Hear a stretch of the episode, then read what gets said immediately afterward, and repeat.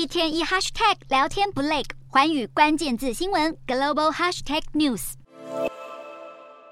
尽管欧美银行倒闭风暴还存在扩散风险，危及金融体系，美国联准会二十二日决策会议依然宣布升息一码，展现不顾一切也要力抗通膨的决心。联准会自去年三月以来累计升息十九码，这次会议决定维持升息幅度，继续卯足全力压低物价涨幅。联准会会后声明强调，虽然银行业的动荡可能拖累经济成长，但是美国银行体系相当健全，因此今年估计不会降息。就在鲍尔宣布升息后，另一位财经巨头美国财政部长耶伦则是对国会表示，财政部没有考虑扩大银行存款担保限额，二度重挫投资人信心。鲍尔和耶伦鹰派言论一出，美股四大指数由红翻黑，尾盘直落，其中道琼指数更是暴跌五百三十点。但好消息是，根据联准会最新点状图，大多数决策官员预估今年年底利率水准为五点一趴，明年四点三趴，代表今年可能只会再升息一次。另外，美媒彭博与 CNBC 纷纷引述专家分析报道，目前升息步调已已经接近。终点利率代表鹰派抗通膨之战可能终于眼见尽头。